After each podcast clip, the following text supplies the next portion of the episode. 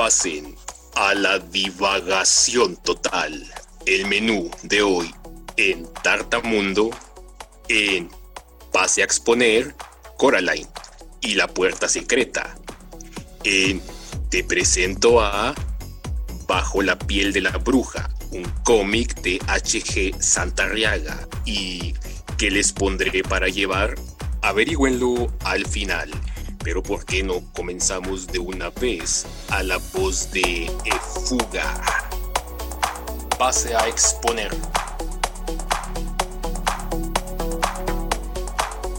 Y bueno, hoy vamos a platicar un poco acerca de la película Coraline y la puerta secreta. Es una película de animación que se estrenó, bueno, cuando menos acá en México, se estrenó en el año 2009 y está dirigida por Henry Selick. Eh, podríamos empezar hablando un poco de este director. Eh, es muy conocido por hacer películas stop motion, o más bien dicho, es conocido por las películas de animación stop motion que ha hecho, ya que han sido bastante famosas. Tenemos esta de Coraline, también está por ahí la de El extraño mundo de Jack. Y bueno, esta otra que no recuerdo ahora muy bien exactamente cómo se llama, pero es la del, creo que es la del durazno gigante. Eh, una película menos conocida, pero también es bastante buena. Entonces, este director es el que nos trajo esta versión eh, animada de Coraline. Y algo, algo interesante es que el extraño mundo de Jack suele asociarse únicamente a Tim Burton. Eh, incluso muchas personas piensan que Tim Burton es el director de la película del extraño mundo de Jack.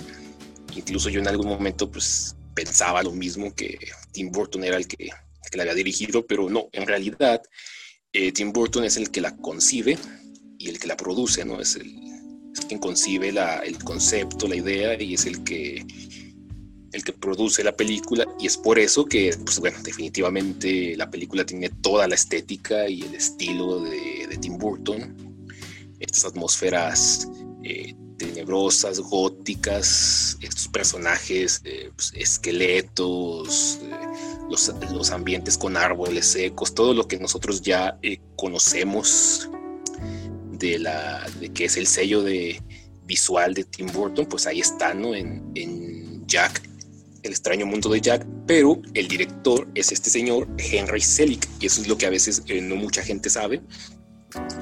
Eh, como en el título aparece Tim Burton, eh, así como que no, no, mucha gente no, no, ubica bien quién es el director. Bueno, pues es este, es este señor, Henry Selick, quien después nos traería esta película de Coraline. Este director no es exclusivo de películas animadas en stop motion. Él, él también tiene sus, largometrajes en, live action, eh, pero eh, definitivamente sus películas animadas han sido las eh, muy, muy, muy conocidas. Bueno, eh, Coraline y la puerta secreta, bueno, ya les digo, se estrenó en el 2009 y está basada en un libro, en un libro del, autor Neil Gaiman. Bueno, antes, eh, nada más para, para dejarlo eh, asentado, ya ahorita lo, retomamos un poco más a, más, más a fondo. Eh, la película fue hecha por el estudio Laika, el estudio de animación Laika, y este, esta fue de hecho la primera película de este estudio, quien después, eh, quienes después nos traerían otras películas eh, bastante buenas como eh, Paranorman, Cubo, Missing Link y creo que por ahí hay otra que se llama Vox Trolls o algo así. Laika es un estudio muy preciosista en su trabajo, artesanal al hacer cada película. Eh, prueba de esto es que cada película que hace está nominada al Oscar de, en alguna u otra categoría. Inclusive, bueno, Coraline estuvo como eh, mejor película, nominada mejor película animada. Entonces, pues ya, ya ustedes ya, si han visto alguna película del estudio Laika, pues ya saben la calidad que manejan. Bueno, les digo que esta película, bueno, está basada en un libro, una novela de Neil Gaiman, una novela eh, infantil. Eh, y bueno, la película también está dirigida, está dirigida, no diría yo que es una película para niños, diría yo que es una película dirigida a niños y, y a grandes, ¿no? O sea, es una película pues sí, para el público infantil, pero pues que también la puedan disfrutar los, los adultos, como ya lo vimos en, en alguna otra en alguna otra charla con el, gigante de hierro, ¿no? Pues que son películas animadas que se disfrutan eh, chicos y grandes, aunque aquí vamos a ver algo eh, vamos a ver algo curioso con esta en eso de disfrutar la película hay, hay algo curioso, más adelante lo vemos, pero bueno. Vamos a hablar un poquito de la novela de, Neil Gaiman, el libro de donde se basa la película. Bueno, es una novela de más o menos unas 160 eh, páginas. Es un, un libro ilustrado. Eh, ahí entre, entre ciertas partes del texto, bueno, pues trae también bien acompañado con ilustraciones. La primera eh, versión de este, de este cuento, de esta novela para niños, estuvo ilustrada por Dave McCain. Eh, Dave McCain es un, es un ilustrador que eh, ha trabajado en ha trabajado ya varias veces eh, con el Gaiman, es conocido también en el, en el mundo del, del cómic. Él, de hecho, hizo un cómic bastante famoso de los de los básicos de, Batman o de los ya clásicos de Batman, eh, que es el Arkham Asylum. Eh, bastante, bastante eh, perturbador gráficamente el, el, libro. De por sí la historia, bueno, pues es densa y con los dibujos de este, este señor es más densa todavía.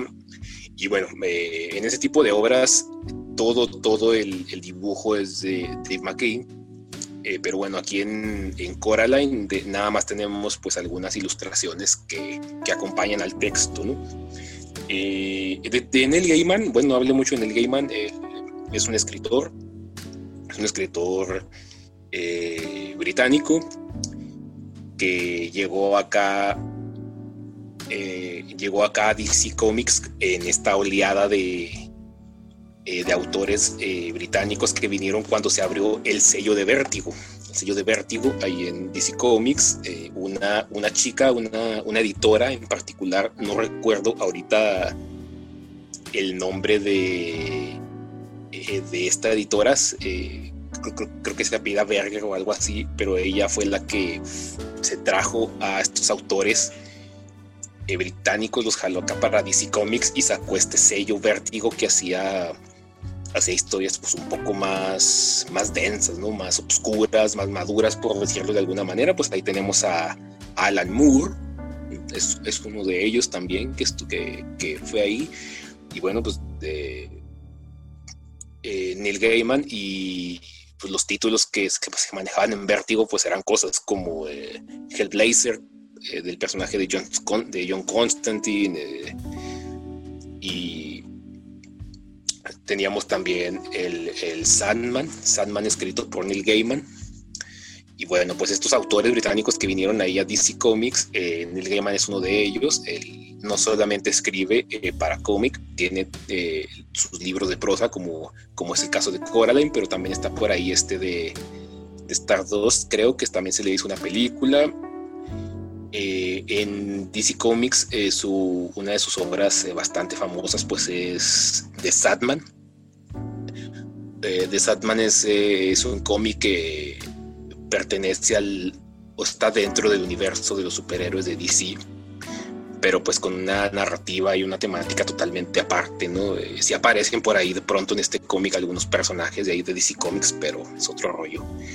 Y bueno, eh, ya, ya en su momento hablaremos específicamente de, de Sandman. Eh, también está por ahí American Gods. American Gods es una serie que está ahorita ahí pegando en Amazon Prime.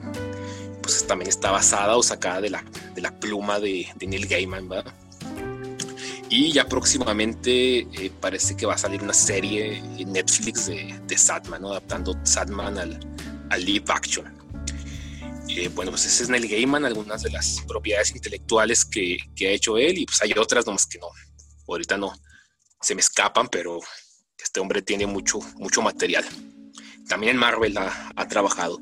Y eh, Dee McCain, pues también lo encontrarán en varias publicaciones de DC y tiene sus propios también eh, libros ilustrados, como por ejemplo este de Coraline, y hay otro por ahí que sacó también, eh, no estoy seguro si también con el Gaiman, pero por ahí eh, busquen a Dave McKean y encontrarán varios cuentos ilustrados por él.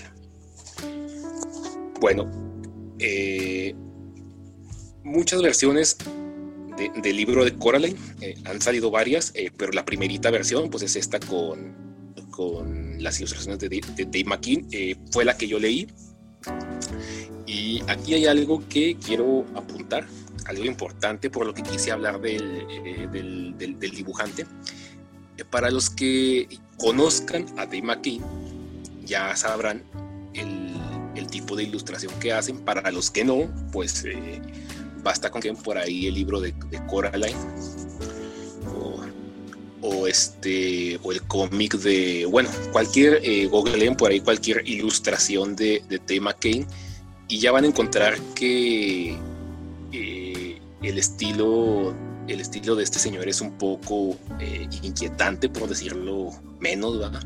porque llega a ser incluso pues aterrador pero cuando menos lo podemos dejar en inquietante o sea es un estilo eh, completamente así eh, tenebroso, eh, que sí te llega a dar miedo, que sí te llega a perturbar.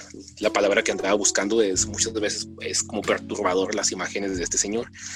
Y cuando, es, cuando Dave McKean ilustra el libro de Coraline y la puerta secreta de Neil Gaiman, no, no quita esto del, eh, es decir, no hace una ilustración eh, más amigable o una ilustración menos perturbadora o más infantil, sino que Dave McCain hace sus dibujos inquietantes tal y como son.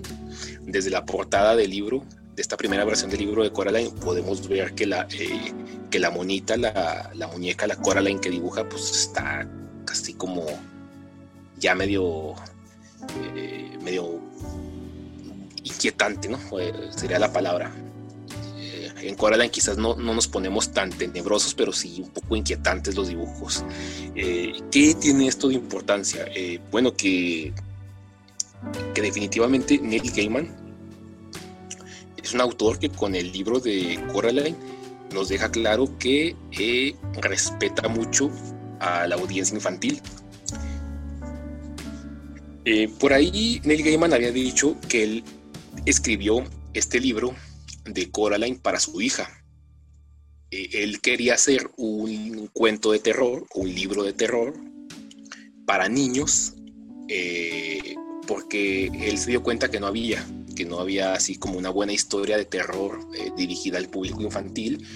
Cuando él quiso, pues no sé, pasarle a su hija algún, alguna historia o lo que sea, se dio cuenta de que no había una buena historia y se puso a trabajar en este, en este, en este cuento de Coraline. Eh, pero Neil Gaiman nos deja claro que él, eh, no por hacer un libro de cuentos, iba a hacer algo, un libro, un libro de, con un cuento infantil, iba a hacer algo eh, tonto, algo infantiloide, plano, Neil Gaiman nos deja claro eh, que es un autor que sí respeta al público infantil y este es un, es un problema que suelen tener eh, muchos autores eh, que hacen luego literatura infantil que tratan a los niños como si fuesen, no sé, como si fueran tontos o como si no entendieran el mundo, como si no fueran a a, soportar las cosas del, eh, del, mundo real, siendo que no, eh, los niños realmente eh, están en el mundo real junto con todos nosotros y perciben las mismas cosas que percibimos nosotros, eh, solo quizás las perciben de un, punto de vista distinto, ¿no? Eh, pero en el mundo de los niños pues existe la muerte, existe la pérdida, las cosas malas, ¿no? todo lo que está mal en el mundo existe también y lo ven los niños, solo que ellos lo ven quizás desde otro punto de vista o desde otra perspectiva, pero igual saben y conocen todo esto.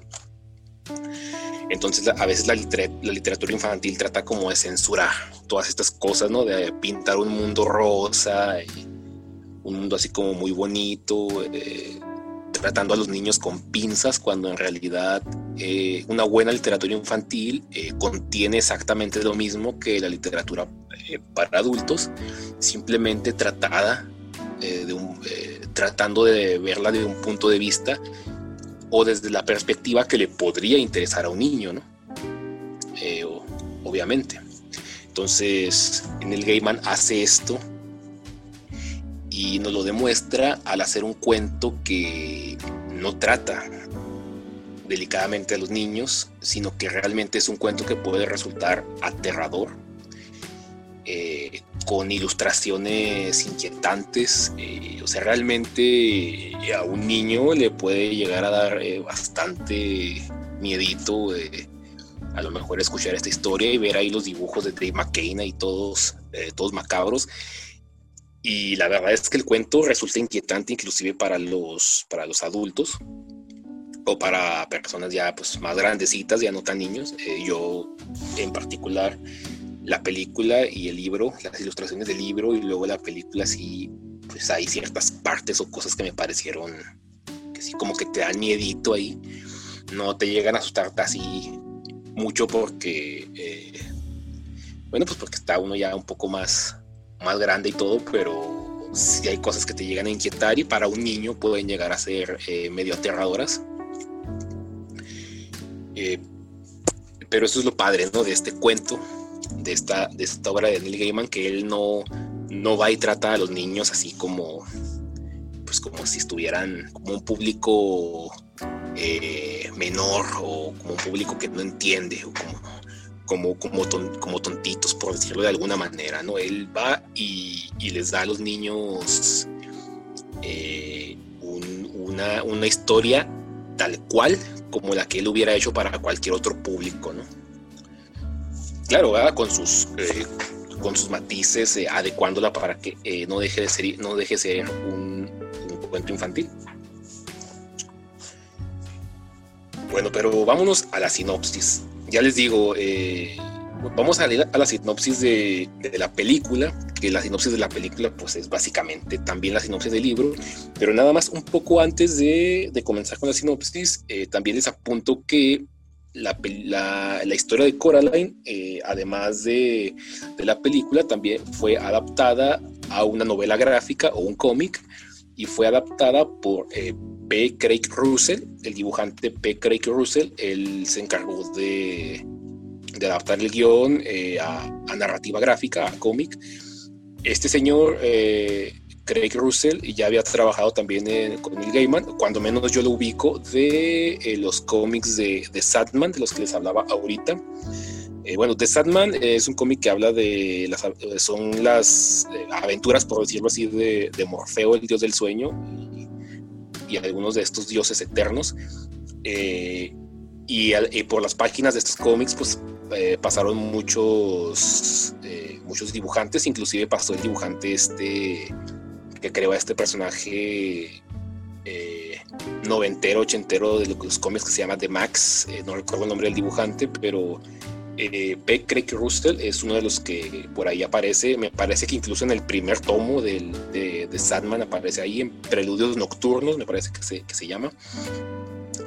Eh, por cierto, también con portada de Dave McCain. Eh, pero bueno, este señor hizo la adaptación de Coraline a, a cómic. Y hay que decirlo que es completamente distinta, cuando menos gráficamente, a la película. La adaptación de la película que, hizo, que se hizo con eh, con Laika y Henry Selick es una adaptación completamente diferente a la que hizo Craig Russell en el cómic, tanto visualmente como inclusive la adaptación en sí. De hecho, es más fiel eh, el cómic eh, al libro que la película al libro.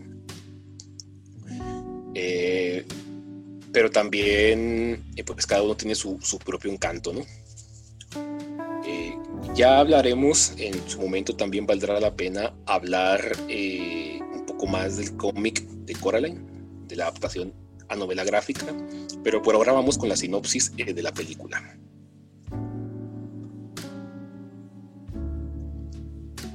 Bueno, Coraline y la puerta secreta trata de una niña, es está precisamente nuestra protagonista, Coraline, eh, que va recién llegando a un nuevo a un nuevo lugar, ¿no? En el libro me parece eh, que todo esto sucede en Inglaterra, al ser, eh, al ser concebida por Neil Gaiman y y ser el inglés, pues me parece que la historia sucede en Inglaterra, pero acá en la película eh, la historia tras, eh, transcurre en Oregon, en Oregon, en Estados Unidos. Entonces, eh, Coraline llega a, un lugar de aquí de Oregon a vivir en una, en, una casa, una especie de casa donde, que está dividida en departamentos. ¿no? Es como una casa grande que fue dividida por dentro para que quedara como una especie de complejo de departamentos donde pudieran vivir eh, varias familias o varias personas independientemente, ¿no? Entonces Coraline llega a esta casa eh, con sus padres, son solamente ella y sus padres a, vivir ahí, ¿no? Eh, Coraline es esta clásica niña que le gusta la aventura, que, es inquieta, ¿no? Que, que, le gusta andar por ahí explorando y los primeros días este nuevo lugar al que llega pues le parece aburrido. Le parece que es un lugar aburrido, gris, eh, gris eh, de manera eh, metafórica y literal porque la atmósfera, los colores de, de este mundo que se nos muestra al que llega Coraline es gris, o sea, son tonos grises, es un mundo que aburrido y lo único que resalta aquí pues es esta casa enorme donde van a vivir, que es de color rosa, que de hecho se le llama así el, Palacio Rosa. Coraline llega a este lugar, está un poco aburrida o bastante aburrida, porque no hay mucho que hacer. Eh, ella anda por ahí explorando, conociendo a los vecinos, eh, este, explorando los alrededores. Luego llegan unos días de lluvia y pues, no puede salir. Eh, sus papás no le ponen mucha atención, no le prestan mucha atención, eh, la mamá trabaja, eh, la mamá y el papá trabajan, me parece, haciendo unos, unas especies de, catálogos botánicos o una cosa así, no, no recuerdo muy bien, pero trabajan haciendo en algún tipo de publicación que tiene que ver con, con planta, entonces siempre están ocupados, no le ponen mucha atención, el papá se la pasa trabajando, la mamá igual, eh, no, no hay, nunca hay comida en el refrigerador, Coraline eh, siempre está como queriendo cenar algo rico, nunca hay nada bueno que cenar, la mamá pues toda distraída, el papá igual. Entonces eh, la, la, dinámica de Coraline es esta, ¿no? Es como que llega a este lugar aburrido, donde no la atienden bien y tal. Y en cierto momento ella se encuentra dentro de la casa con una puerta, una pequeña puerta, bueno, aquí en la película es una puerta pequeña, pero ya veremos que eh, tanto en el libro como en la adaptación a cómic eh, es una puerta más grande, una puerta común y corriente de, de la altura en promedio. Aquí es una pequeña eh, puertita que está abajo como si fuera la puerta de un para algún animal o algo, pero así más, más chiquita. Ella encuentra esta pequeña puerta, la abre, está tapiada, o sea, la abre y hay ladrillos eh, debido a las divisiones que hicieron dentro de la casa para, para, para generar los departamentos. Eh, pero en cierto momento ella vuelve a abrir la puerta y se da cuenta de que ya no están los ladrillos, sino que hay una especie de pasillo extraño, colorido, eh, con un viento así misterioso, que lleva o conduce hacia otro lugar. Coraline, pues, como es una niña exploradora, inquieta, se mete ahí a ver qué se encuentra y llega a lo que es eh, el otro mundo, ¿no? El otro mundo que es, es un lugar exactamente igual a, a, este Palacio Rosa, este lugar donde vive Coraline, donde llegó a vivir Coraline, eh, incluso con las mismas personas y todo, pero parece ser un lugar ideal. O sea, es como el reflejo del mundo real, eh, pero mejorado, ¿no? Aquí todas las cosas suceden como a Coraline le gustaría que sucedieran. para empezar, quien la recibe o la anfitriona de este, otro, de este otro mundo es la otra madre, que es una especie de doppelganger, copia de la mamá de Coraline, cuya única diferencia es que en vez de ojo, pues en vez de ojos tiene botones. Pero ya veremos que aquí eh, pues a Coraline se le, se le conceden todos sus deseos, eh, hay todo tipo de comida sabrosa, hay todo tipo de diversiones, juegos. Eh, es un mundo en el que Coraline quisiera quedarse y vivir para siempre, pero como ya se imaginarán, pues eh, hay algo macabro detrás de todo eso. Hay algo extraño, eh, bueno, no extraño, más bien hay algo eh, inquietante o, macabro que poco a poco Coraline irá descubriendo y que le irá trayendo después pues consecuencias que la llevarán a, a resolver lo que será el, el, enredo o el nudo de la película, ¿no? Porque hay algo que está ocurriendo, algo oculto que está ocurriendo con este otro mundo, con esta otra madre. Y bueno, eh, la dejamos ahí. Eh, la, sinopsis, eh, supongo que será, serán muchas las personas que ya han visto la película y saben qué pasa, pero por ahí puede haber alguien que todavía no, no se haya aventado a ver esta, esta película animada y para qué, eh, para qué hacer spoilers, ¿verdad? Para qué espolvorear mejor. Y la dejamos hasta aquí en, la sinopsis. Y eh, vamos con, eh, con, la opinión de la película, un poco qué me pareció a mí cuando la vi. Bueno, yo tuve la oportunidad, la vi en el cine, fui, sí la fui a ver ahí en su, a su, en su momento cuando estuve en el cine, me sorprendió muchísimo, o sea, venía yo bastante, bastante decepcionado ya de, las películas animadas. De hecho, pues, hasta la fecha ahorita todavía eh, me, parece que me parece que, la animación eh, estadounidense está alcanzando niveles de calidad bien altos en cuanto a texturas, en cuanto a técnicas de animación, pero argumentalmente me parece que es lo mismo y lo mismo y lo mismo. Esta fórmula Pixar que parece que, que no, que no salen de ahí. Eh, por ejemplo, la última película que más o menos me gustó eh, fue la de Coco, pero aún así me parece que el guion se cae, está flojo. Eh, lo adivinas más que nada y no lo digo por no lo digo realmente por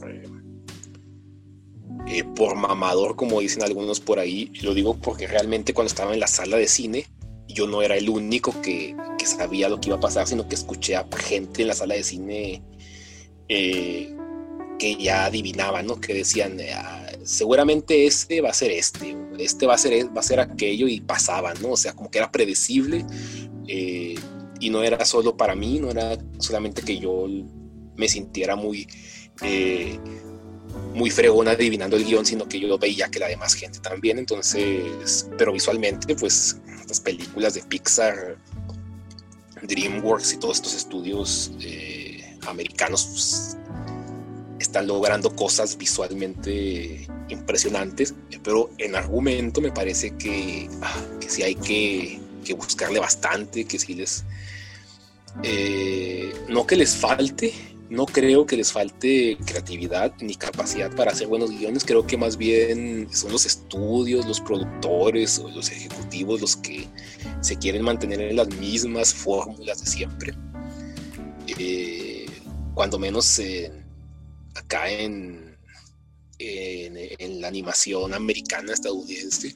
Eh, entonces yo venía medio de eso, como que ya eh, la, la animación no me estaba dejando nada nada bueno, o sea, a mí como espectador no, ya no, no, venía yo de haber disfrutado algo, algo padre en mucho tiempo, creo que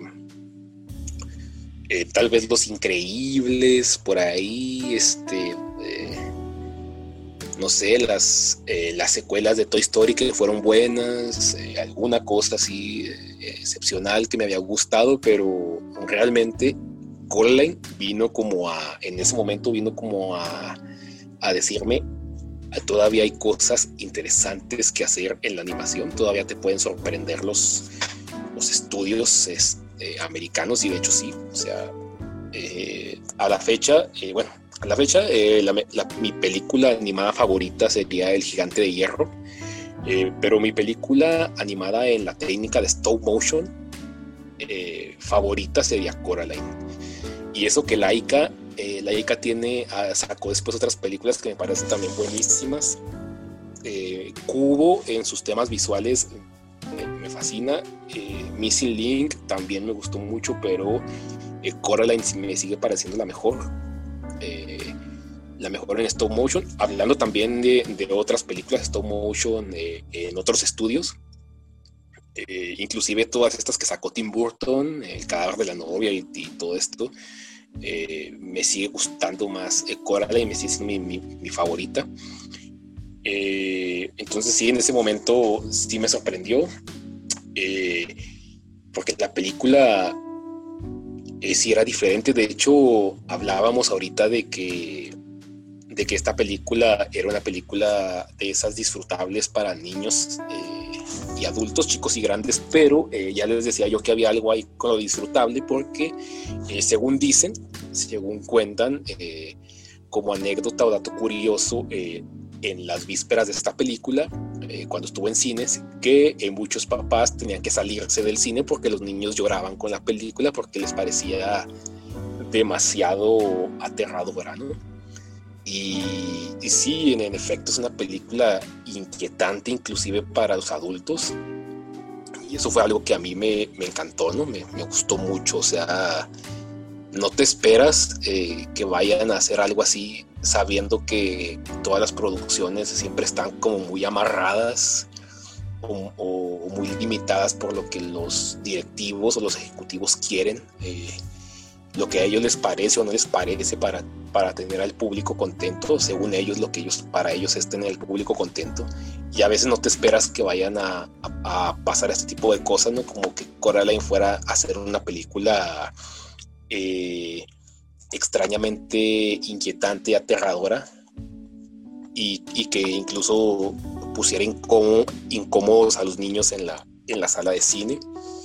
Eh, bueno, eso y además, eh, bueno, la temática visual, el estilo de los personajes, eh, toda la artesanía que se aventaron para hacer la película. Ahorita hablamos un poco, ahorita hablaremos un poco aquí, unos pequeños datos así eh, por ahí que me parecieron interesantes de la manufactura de la película que me parecieron así como como que te confirman ¿no? todo el, el trabajo que hay atrás de esto literalmente eh, la friega, ¿no? Que es hacer una producción de estas y se nota en la pantalla, ¿no? O sea, eh, lo importante es que se nota. Entonces, eh, pues me, gustó, me gustó bastante. con respecto a la historia, hay ciertos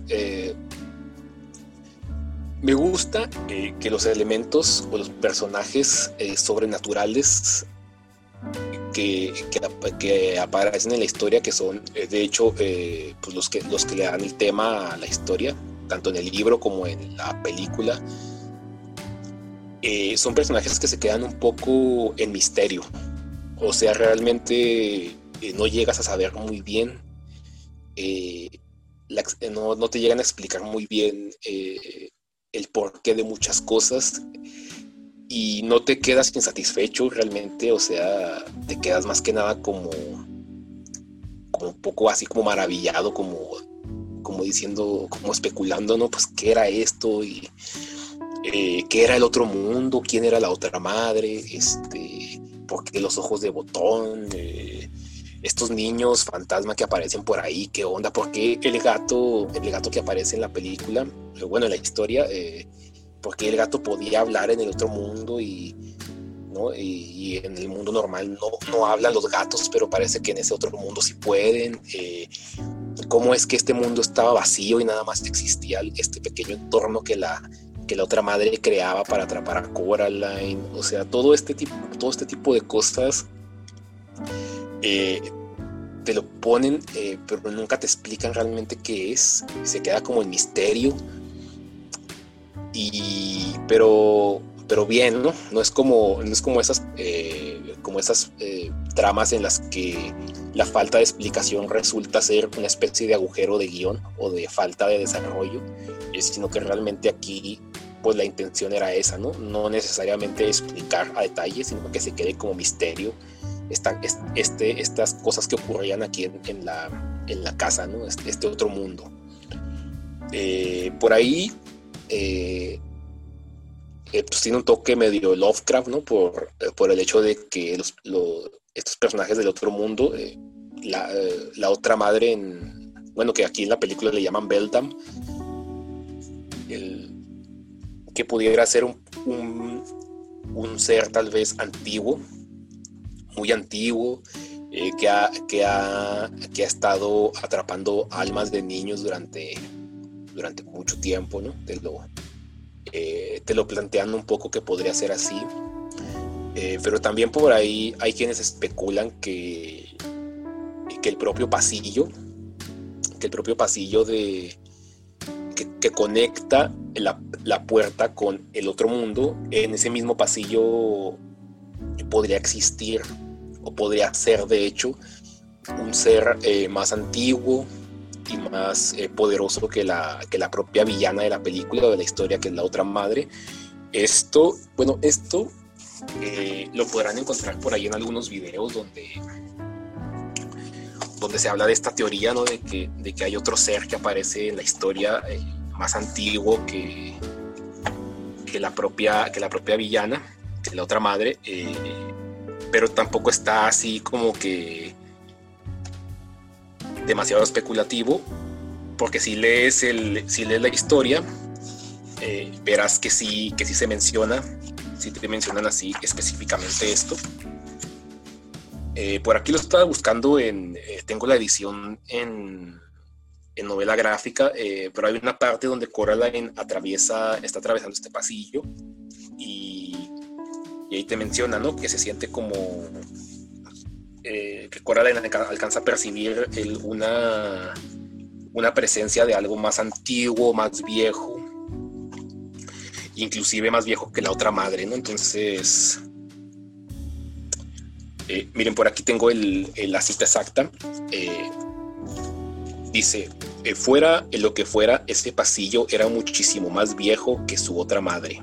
Era hondo y lento, y sabía que ella estaba allí. Es decir, eh, el propio pasillo parece ser un ser, un ser vivo, eh, una especie de entidad también eh, que realmente nunca sabemos qué es, inclusive pasa muy desapercibida, ¿no? porque siempre sabemos que el, único, el único ser sobrenatural que, que, aparece ahí es la otra madre. Todo lo demás pues eran creaciones de ella, más, los, más estos fantasmas, pero eh, pero también está este otro ser que es el pasillo, eh, que bueno, eh, se presenta como un pasillo, pero parece ser otra cosa extraña. entonces hay, muchas cosas, o sea, la, la, historia está, está, un poquito más, más profunda de lo que, de lo que se ve. tiene ese toque Lovecraft en el que no sabes muy bien de dónde salieron estos, estos seres que son antiguos, antiguos, misteriosos, eh, eh, completamente eh, alejados de lo humano, como en el caso del pasillo que ni siquiera tiene una forma reconocible. La otra madre, eh, como quiera, se muestra un poco en esta forma humana, pero, pero esos otros seres no, no como en como este caso del pasillo, ni siquiera tiene una forma definida. Entonces, bueno, me gusta la historia porque es, un, es una historia dirigida a niños pero sin, sin tratarlos con pinzas, sino eh, con toda la calidad que le pondrías a cualquier relato dirigido a cualquier público.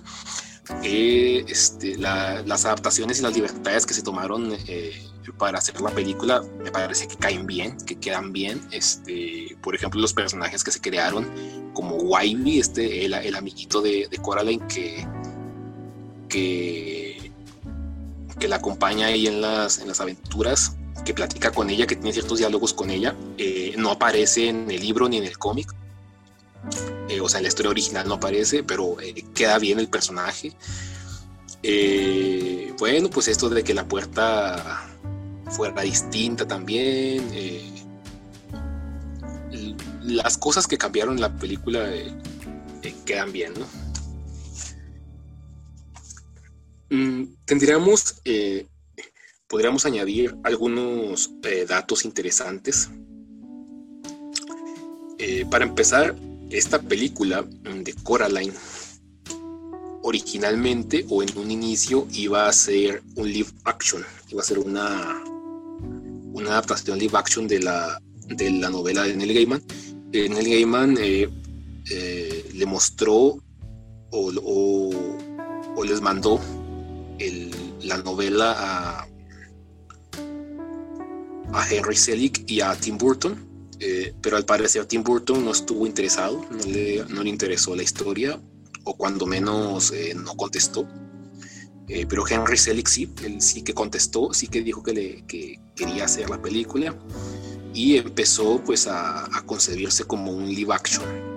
¿Por qué un live action? Bueno, porque Henry Selick en ese momento tenía una especie de, pues como un contrato o algo así con Disney eh, dicho contrato le prohibía eh, le prohibía dirigir películas animadas, o sea, podía hacer películas live action por su cuenta, pero o con cualquier estudio, pero una película animada, pues solamente la podía dirigir con Disney, es decir, eh, me suena a una especie de, contrato de exclusividad, ¿no? Una especie de contrato de exclusividad. Entonces Henry pues no podía hacer nada animado, por eso su primer eh, su primera acercamiento a la historia, la adaptación fue un live action. Eh, el live iba a estar protagonizado por Dakota Fanning, esta niña eh, que bueno, ya ahorita ya niña, niña no tanto, pero en ese momento era esta niña que también apareció por ahí en la Guerra de los Mundos, ¿no? Con eh, con Tom Cruise. Eh, bueno, pero Dakota Fanning iba a ser la, la que interpretaría a Coraline. De más, más actores, pues no sé, la verdad no sé si eh, a quién más se tendría contemplado, si se llegó a contemplar a alguien más, pero yo solamente me di cuenta de, aquí en los datos de Dakota Fanning. Pero Henry Selick eh, logró llegar a un acuerdo con Disney, lograron ahí pues platicando y todo, un acuerdo y pudo, pudo hacer la película animada. Eh, él pensó en hacer animación digital, es una película en animación digital, eh, estilo Pixar y estos rollos, pero al final él decidió que Coraline era una historia perfecta para que estuviera hecha en el en el método de stop motion. Y bueno, pues ya sabemos lo, el resto pues es historia, ¿no? Eh, la película se trasladó de Inglaterra, bueno, la, trama de la película se trasladó de Inglaterra a Oregon, ya lo habíamos dicho por ahí, eh, a, Estados Unidos. Eh, la película duró en hacerse más o menos unos dos años, más 18 meses. O sea, creo que se, creo que se rodó en 18 meses y estuvo en postproducción dos años y por ahí tuvo otros dos, otros dos o, otro par de meses en, en, otro proceso. O sea, la película duró eh, pues bastante. Estas películas animadas duran bastante. Eh, las marionetas que se usaban eh, para el stop motion, para cada personaje, pues se se hacían varias marionetas. Eh, por ejemplo, en el caso de Coraline, eh, fueron veintitantas marionetas que se utilizaron, que se fabricaron para, para, hacer el personaje. Y cada marioneta para ser fabricadas necesitaban más o menos unas 10 personas, unas 10 personas trabajando para, para crear la marioneta y cada marioneta tardaba unos 4 meses en estar lista. Entonces ya se imaginarán si para solo para el personaje de Coraline se hicieron veintitantas marionetas. Imagínense por eh, cuatro meses cada una. Es un trabajo pues artesanal realmente, ¿no? Eh, para el vestuario eh, contrataron a una contrataron a una persona, ah, por aquí tengo el nombre, Altea Chrome. Ella es una miniaturista es decir, que, eh, que teje y hace este tipo de, ropita pequeña en miniatura. Pues eh, tengo entendido muy famosa con exposición de su trabajo y todo el rollo en, ya en varios lugares. la contrataron a ella para que, para que tejiera y, generara en, sí el, vestuario de los, personajes, de las, que iban a llevar las marionetas para que lo, lo cosiera a mano, un trabajo completamente pues, artesanal, ¿no? Eh, las, las marionetas, eh, al, final, al finalizar la película, el estudio Laika eh, vendió algunas, algunas marionetas. Bueno, yo digo que en el, en el, dato que encontré decía que habían vendido las marionetas de la, de la película, pero si entran a sus redes sociales, como por ejemplo Instagram, que es donde yo más lo sigo a los, a los de Laika, eh, pues ellos constantemente, eh, constantemente están subiendo clips y cosas que hacen para, para mantener ahí las redes activas y inclusive van con, con las fechas, ¿no? Por ejemplo, en Navidad, eh, cuando son las festividades de Navidad o de Año Nuevo, pues hacen pequeños clips con los personajes, ¿no? Entonces, eso me hace pensar, me hace suponer que eh, se quedaron con algunas marionetas, no las, no las subastaron, no las vendieron todas, porque si no, eh, pues eh, no podrán estar haciendo estos, estos pequeños clips que ellos siguen haciendo cada, para ciertas fechas. pero sí que subastaron varias de, de Coraline, ganaron buen dinero y al parecer lo una parte lo, lo, utilizaron como, eh, como donación de caridad por ahí para, para, alguna, para alguna organización o institución eh, de estas de sin fines de lucro y tal. Eh, hablando ya de las marionetas, ya que estábamos hablando un poco de cuánto tardaban en hacerlas y cuánta gente se necesitaba para hacerlas y tal, es bueno apuntar eh, cómo trabajaban las expresiones faciales de, los personajes. Esto se hacía mediante eh, pues rostros esculpidos, pero los rostros estaban eh, divididos. Cuando menos ahí, si se echan una vuelta por, el Instagram de Laika, van a ver por ahí varios clips. tienen ellos muchos clips en donde ven el tras bambalinas, tras, detrás de cámaras, cómo van animando su, stop motion. Y podemos ver ahí eh, todos los, los mentones, la parte de abajo del rostro que tenían para Coraline, que eran eh, muchísimos.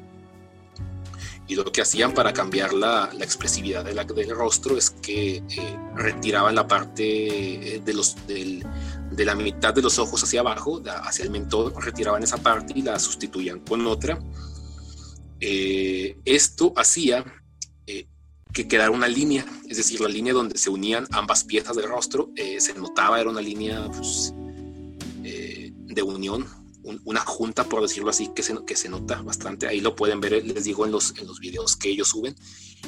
pero en la película, obviamente, esto no se ve porque esto lo hicieron con retoque digital, ¿no? Las, las producciones estas de, de Laika pues tienen su postproducción, que es la que se supone duró más tiempo y donde acomodan algunos paisajes digitales eh, con la pantalla verde y, borran o retocan ciertas cosas como en este caso era de la, esta línea que quedaba en el rostro de los personajes, ¿no?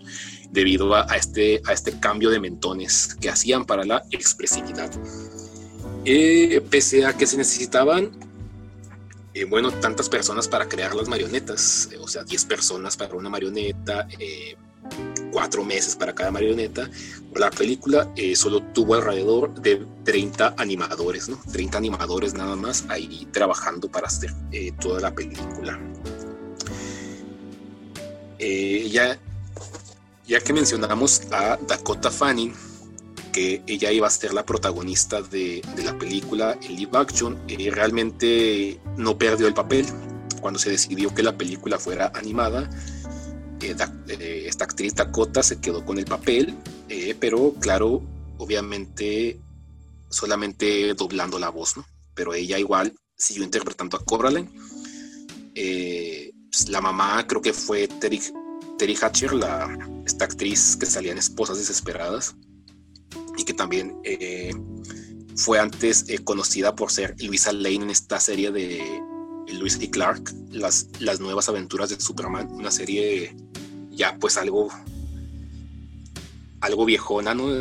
pues esta actriz Terry Hatcher eh, fue la que le dio voz a la otra madre eh, y la verdad del, del, resto del elenco de voces no, eh, no me lo sé.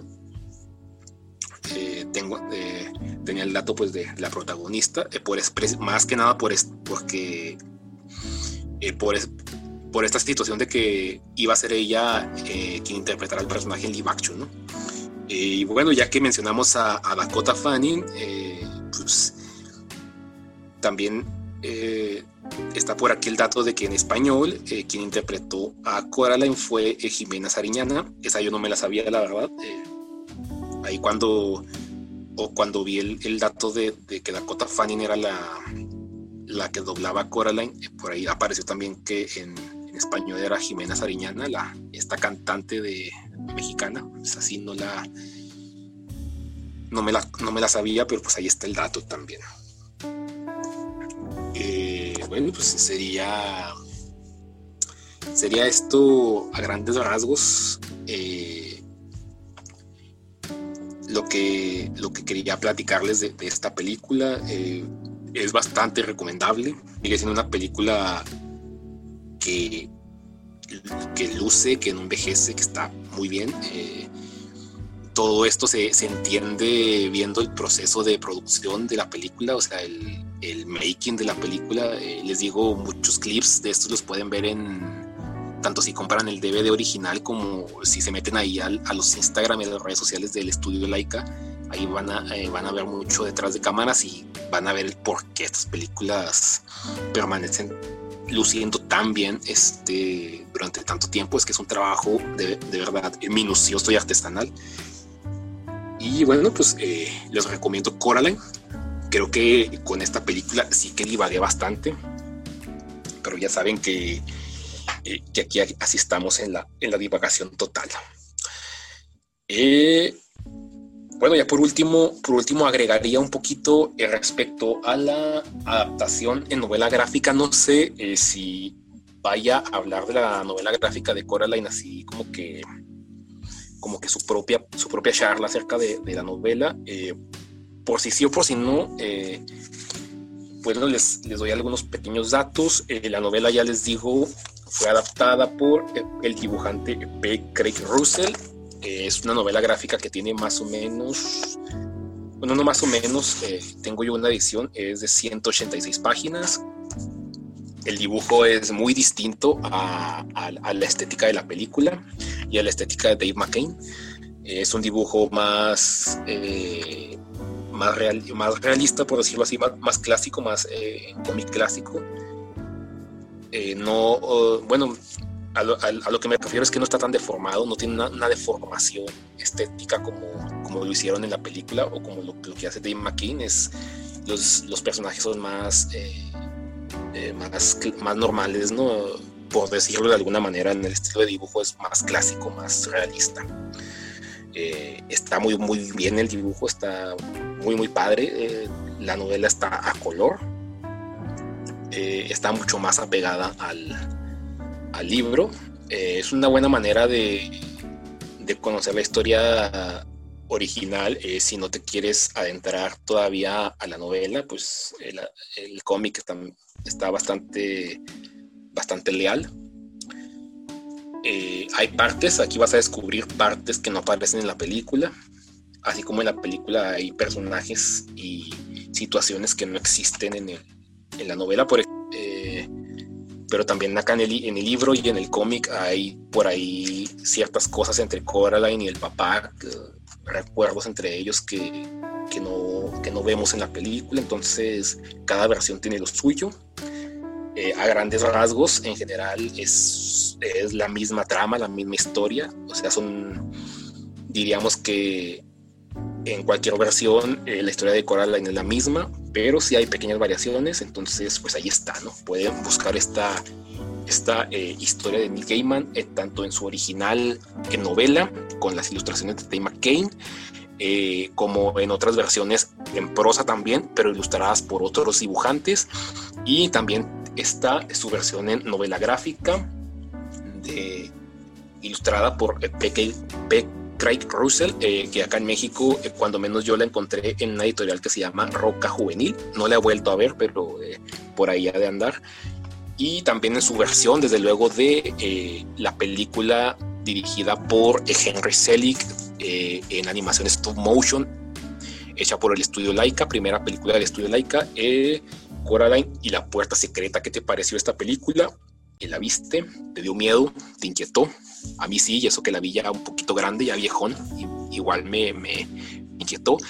Eh, si no la has visto, anímate a verla, está bastante buena. Eh, si ya la viste, pues espero la vuelvas a disfrutar. Y eso es todo aquí en Paz Exponer de esta edición de Tarta Mundo. Te presento a Esta vez Te Presento A les traigo la recomendación eh, del cómic Bajo la piel de la bruja de H.G. Santarriaga, un cómic eh, mexicano publicado en el año 2019. Ya les digo por este autor H.G. Eh, de quien tenemos por aquí una ficha en el mismo cómic, en la misma edición que tengo yo impresa, viene una, los datos de él y una, ficha donde podemos eh, saber un poco acerca del autor. Héctor Germán Santarriaga es diseñador de la comunicación gráfica, egresado de la Universidad Autónoma Metropolitana y se ha desenvuelto como escritor e ilustrador de cómics, de novelas gráficas.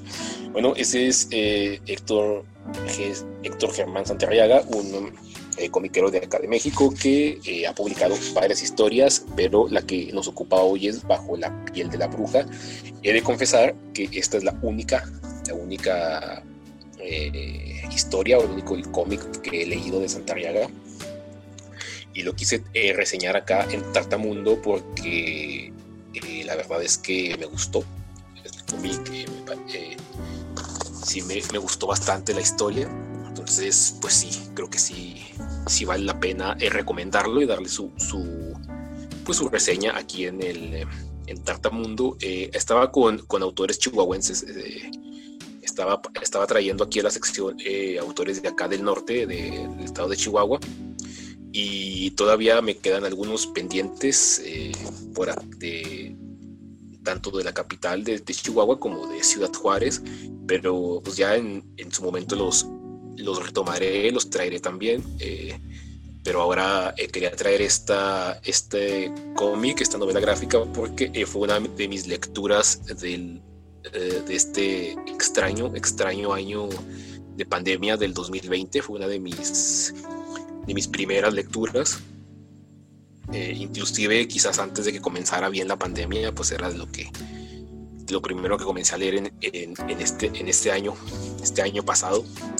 Y pues eh, ya les digo, me gustó bastante la historia, así que decidí traerla a Tartamundo. ¿De qué va? Bajo la piel de la bruja. Bueno, eh, Bajo la piel de la bruja eh, trata de, de, Rafa, nuestro protagonista se llama Rafa, que comenzamos con él cuando es un niño.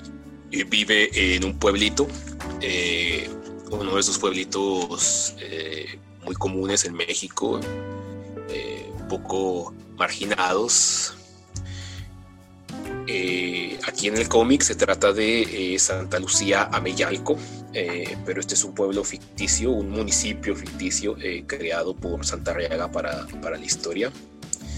Eh, Santarraga, aquí estoy viendo, él ubica este, este municipio, lo ubica en el Estado de México, entonces es, un estado de, seguramente habrá pueblos o, lugares muy parecidos a Santa, a Santa, Lucía de Ameyalco, ahí en el Estado de México, que inspiraron a, a esta, esta locación. Bueno, Rafa, pues lo, comenzamos la historia con él, viviendo su infancia así al, estilo de, estos pueblos. Eh, pero cuando va creciendo el niño, eh, lo vamos viendo ya adulto, que eh, las circunstancias le van mostrando o lo van llevando a ganarse la vida como, como, un sicario, ¿no? Es una de estas historias tan típicas de México en la que pues, los chavitos no, no, conocen otra cosa, no, no tienen otra cosa, eh, otro camino hacia donde irse que, que el de que el de estos, estos negocios tan, tan decadentes y tan lamentables como son el, eh, el, narcotráfico, el sicario, y digo decadentes no porque no porque les vaya mal a los que a los que lo hacen, eh, económicamente, pero sí que les va mal y sí que termina todo siempre mal en, otras cuestiones, ¿verdad? Nunca, esas cosas nunca, eh, pues sabemos que nunca terminan bien. Eh, quien entra ahí, eh, pues es para ya no salir. Y muchos chicos de bajos recursos, de lugares como estos, como este tipo de pueblo o municipio que nos muestra Santa Reaga, pues de bajos recursos y tal, terminan yéndose a, a eso, ¿no? A, desde pequeños es lo que ellos ven y es a lo que terminan dedicándose. Siempre hay otras opciones, pero eh, es la historia clásica de muchos chicos que desde bien jóvenes ya andan eh, pues con las armas, ¿no? Y haciéndola de, sicarios, pues Rafa es nuestro protagonista, es uno de, es, este, es uno de esos casos. Él empieza a trabajar como sicario para una de las familias poderosas de este municipio y paralelamente a esta historia, a esta historia que vamos viendo de Rafa eh, como, como sicario, eh, también se nos cuenta que en ese pueblo ah, viven unas mujeres, unas mujeres eh, que son conocidas como las brujas del pozo. ¿No?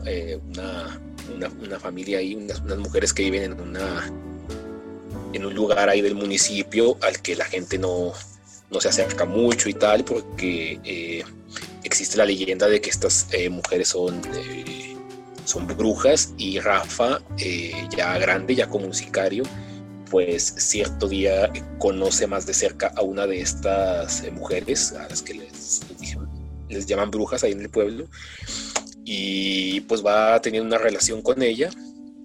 y lo que pasa después, pues es ya el, el clímax o el, desarrollo de la, de la, historia, el cual ya no les cuento, les dejo hasta ahí, ¿no? Esa sinopsis, eh, la historia de Rafa eh, lleva, yéndose por este camino de sicario, eh, esta, este, esta leyenda, este, esta historia que, que, existe en el pueblo acerca de estas mujeres y cómo Rafa se relaciona con una de ellas y lo que pasa al final, ¿verdad? Que el, el gran punto fuerte de, de, este cuento esta novela gráfica, eh, para mí serían dos.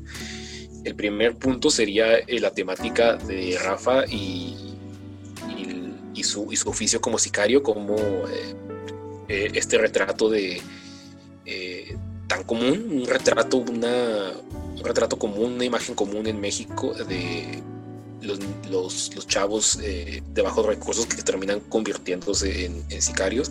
Y el otro punto fuerte sería el final final definitivamente bastante, bastante bueno, bastante inesperado. Eh, o bueno, o cuando menos con un, pequeño twist que, que sí te deja, no, te deja ahí impresionado, con buen sabor de boca y todo. Es una historia eh, que sí recomiendo. Eh, la pueden conseguir directamente, me parece, con el autor H.G. Starriaga eh, ¿Dónde podemos encontrar o dónde podrían encontrar al autor? Bueno, eh, sus redes sociales eh, que vienen aquí en el mismo libro. HG Santarriaga en Twitter, Santarriaga en Facebook y HG Santarriaga en Instagram. Eh, ya sea que estén viendo esto en video o lo estén escuchando en podcast, pues eh, regresen, regresen la, ahí el video, la grabación y para que escuchen bien las de nuevo las, redes sociales, ¿verdad? HG Santarriaga en Twitter, eh, Santarriaga en Facebook y HG Santarriaga en eh, Instagram. Eh, ahí se pueden comunicar con el autor y seguramente él tendrá ejemplares o alguna manera de que puedan adquirirlo o les podrá decir dónde lo podrán comprar. este cómic es, es publicado por la editorial Pura Pinche Fortaleza Comics, así como se escucha, es una editorial de cómics que me parece que Santa Riega ha sacado en conjunto con algún otro, algún otro autor, eh, con eh, otro autor de cómics, eh, Logan Wayne, han sacado este, este sello, Pura Pinche Fortaleza Comics, quienes, por cierto, de una vez estaría bueno decirlo, ellos hacen un concurso, un concurso de de novela gráfica cada año eh, en conjunto con la editorial Smash, Smash Comics, quien Smash son los que traen bueno, pues, los cómics de Marvel y DC acá en México. Eh, hacen un concurso eh, donde pues tú entras con tu, con tu trabajo, pues hay bases y, y la convocatoria y todo y, pues ya si quedas seleccionado pues te, te bueno, si quedas como ganador pues te, publicarán tu historia. Eh, estén al pendiente de las redes sociales de eh, Pura Pinche Fortaleza Comics, eh, si les interesa ese, ese concurso y las publicaciones que ellos puedan traer, como esta de Bajo la piel de la bruja. También está bajo el sello de Nostromo Ediciones, o sea, en conjunto, en conjunto con Pura Pinche Fortaleza Comics, Nostromo Ediciones y Santarriaga tiene su propia página web, eh, donde seguramente eh, podrán encontrar una manera de adquirir sus títulos. Eh, otros libros que tiene Santarriaga son Hermanos, Coda, La bailarina, El hipopótamo y el muro, El luz eterna, Cuervo electrónico y una especie de pequeño universo que habla acerca del tema de la trata de personas, de la explotación sexual, que es Sueños Rotos Sofía, Sueños Rotos Julia. Y eh, en esta misma saga, que creo que será una trilogía eh, de, historias que comparten este mismo universo donde se habla de la trata de personas, y ya por ahí Santa Riega estará sacando la tercera parte de esta, de esta eh, de, esta serie de sueños rotos, pero no sé, no recuerdo ahorita todavía cómo se... Más bien no recuerdo cómo se llama la, tercera parte, por ahí estará a punto de salir. También tiene el cómic de Gila, El Sol Negro y precisamente este de Bajo la piel de la bruja. Así que hay bastante ya material de Santa Riaga, eh, si quieren checarlo. Eh, inclusive yo por ahí andaré checándolo porque este es el único que he leído y pues me gustó, me gustó y lo traje acá a Tartamundo.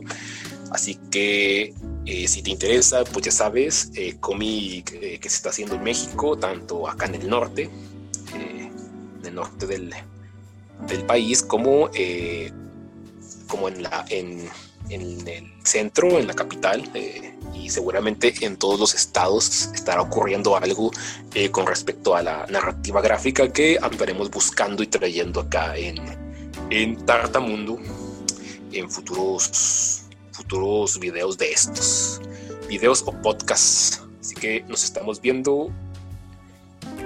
Hasta la próxima en Te presento a para llevar, joven?